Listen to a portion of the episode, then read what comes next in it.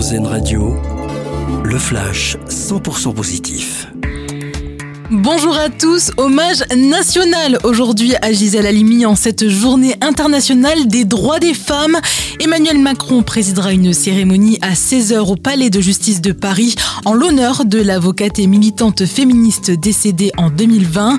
En parallèle, Elisabeth Borne se rend dans une maison des femmes pour présenter un plan en faveur de l'égalité femmes-hommes. Le nombre de ces structures qui prennent en charge les victimes de violences conjugales sera notamment doublé en France. Judiciaires spécialisés seront aussi mis en place.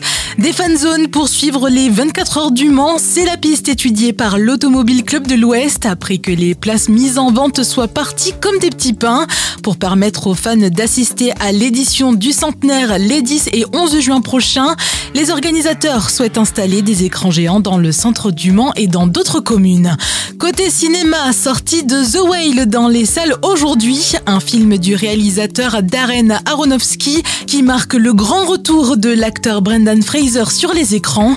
L'interprète de Georges de la Jungle ou encore de Rick O'Connell dans La Momie est d'ailleurs nommé pour ce nouveau rôle comme meilleur acteur aux Oscars qui se tiendront dimanche.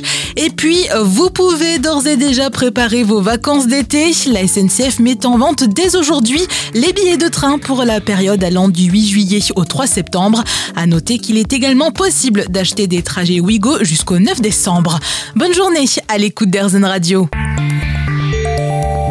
L'info 100% positive, une exclusivité RZN Radio.